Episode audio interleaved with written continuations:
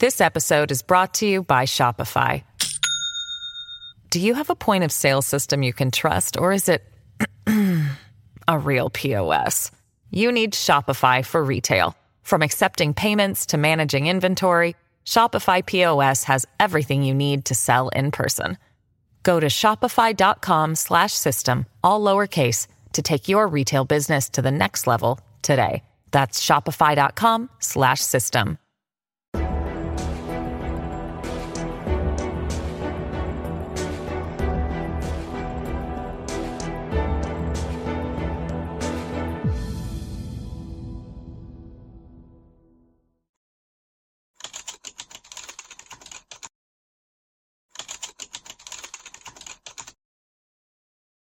皆さんこんにちは。話題の事件へようこそ。今回取り上げる事件は、大学病院割り箸事件です。この事件は、医療崩壊を語る上では欠かせない事件とされており、医療事故に対するメディアの報道のあり方が問われた事件です。医療現場で何が起こったのか、報道と真実に乖離はなかったのか、まずは事件概要からどうぞ。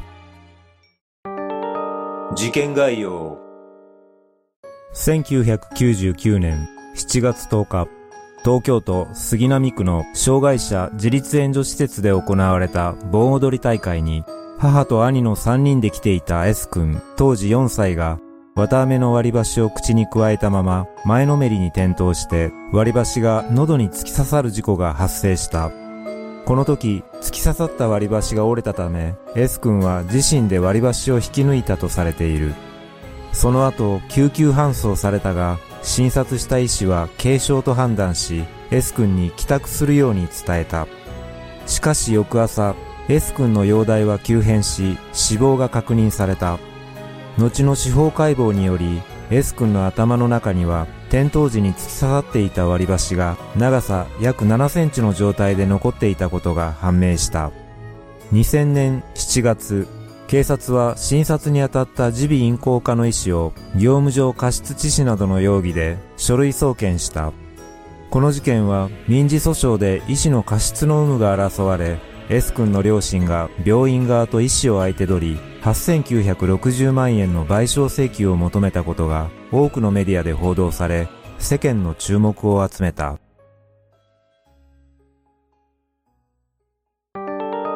事件の経緯1999年7月10日、事件当日、母親は兄と S 君に綿飴を与え、兄に S 君を見ていてねと伝えて、チケットを購入するために一旦その場を離れた。午後6時5分頃、S 君は綿飴を加え走っていたところ、前のめりに転倒した。この時、S 君には軽い意識障害があったという情報がある。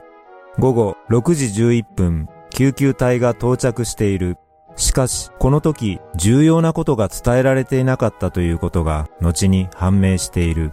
実は、救急隊が到着する前、保健室で看護師が口外に凹みのような傷口があるのを確認していたが、出血が完全に止まっていたため、救急隊員には伝えていなかった。さらに S 君が転倒時に軽い意識障害を起こしていたことも救急隊員には伝えられていなかった。午後6時50分頃、耳鼻咽喉科の医師の診察を受けているが、この時も医師は S 君の喉に突き刺さった割り箸が折れていたという事実を知らなかったとされている。また診察中、S 君の意識ははっきりとしており、出血もなく傷口を綿棒で触診したが、硬いものなどが触れることもなかったため、医師は軽症と判断し、傷口の手当てと薬を処方して帰宅させている。事件翌日7月11日午前6時頃、母親が S 君に声をかけた時、変わった様子はなかったとされている。しかし、同日午前7時半頃、S 君の容体は急変し、母親は直ちに救急要請したが、救急隊員到着時には S 君はすでに心肺停止状態となっていた。午前8時15分頃、救命センターに救急搬送され、蘇生処置が施されたが、S 君の死亡が確認された。そのことを不審に思った医師の一人が割り箸の一部が残っていることを疑い、CT 検査をしたところ、結局何も見つからずに異常死として警察に届け出た。さらに警察の検視によって口の中を確認したところ異物などは見られなかったとされている。7月12日、司法解剖が行われ、この時初めて割り箸の破片が喉の奥から小脳まで深く突き刺さっていたことが判明した。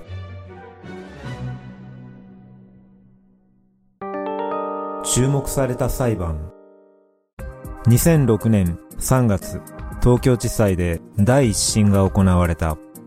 この裁判は医療ミスとメディアが報道したことで世間の関心を集め、世界でも前例がないほど稀な症例に当たった医師が刑事告訴された事実に医療業界からも多くの注目が集まった。その上、医師によるカルテの改ざん疑惑も指摘されており、これが判決にどのような影響を与えるかも注目された。また、検察側の手術をすれば90%以上の確率で救命できたという鑑定書が提出されたことによって裁判の行方は被告人に不利な流れになっていった。しかし事故後 S 君が救命センターに搬送された時複数の医師らが診察しているにもかかわらず割り箸は発見されていないという事実もあった。さらに CT 検査を含め警察での検視でも割り箸を発見できておらず、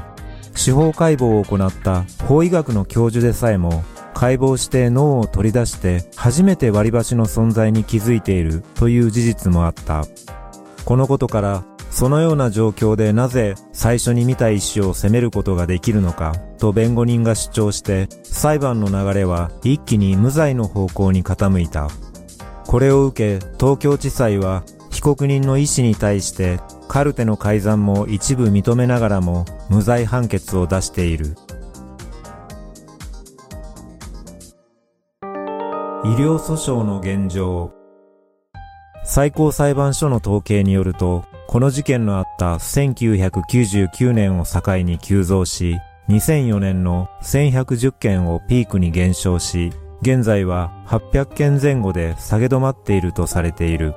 急増した時期の要因としては、この事件を含め1999年に起こったマスコミを騒がすようないくつかの医療事件により、世間の医療に対する目が厳しくなったことが増加の要因であるとされている。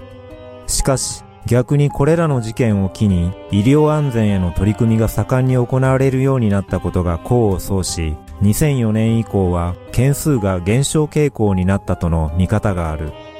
一方で、この統計の件数はあくまで訴訟化した件数のみであり、訴訟に至らず示談などで解決した件数は計上されていないため、医療紛争のうち訴訟化するのは10件に1件、あるいはもっと少ないという見方もあり、訴訟まで至らないものも含めると、年間1万件程度は発生していると考えられている。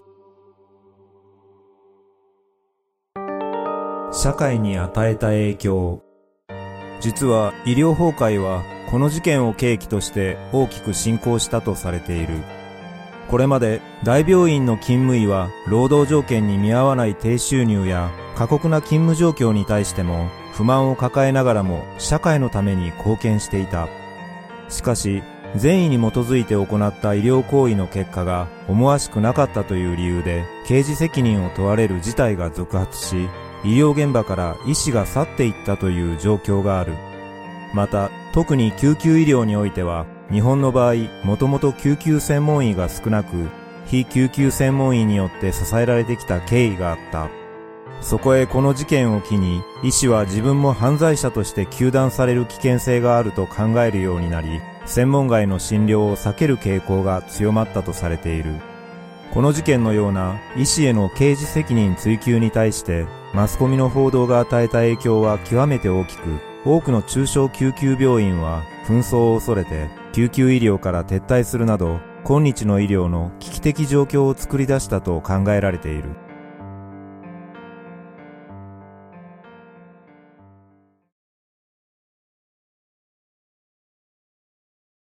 実はこの事件は刑事訴訟だけでなく民事訴訟によっても争われています。S 君の両親が医師と病院側に対して賠償を求めましたが、東京地裁は診察上の過失を認めず請求を棄却しています。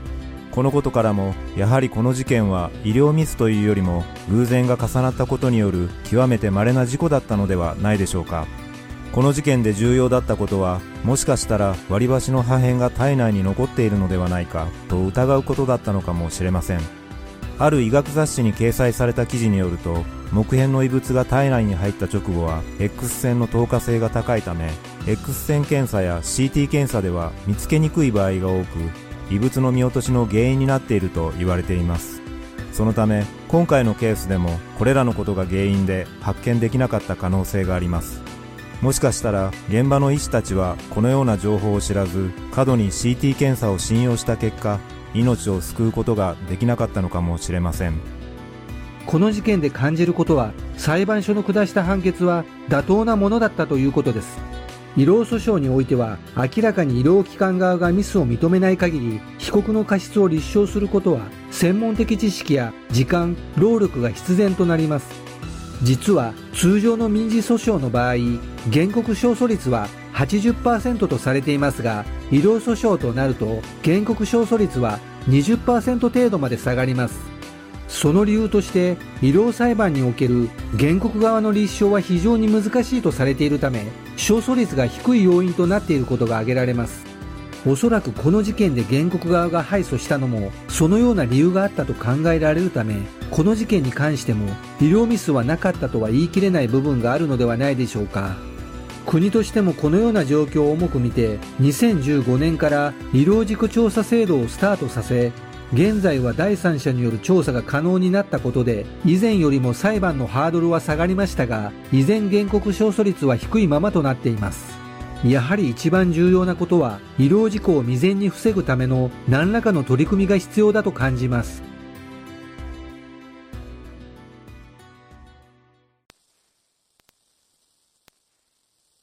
最後までご視聴いただきありがとうございます。それではまた次回の動画でお会いしましょう。さようなら。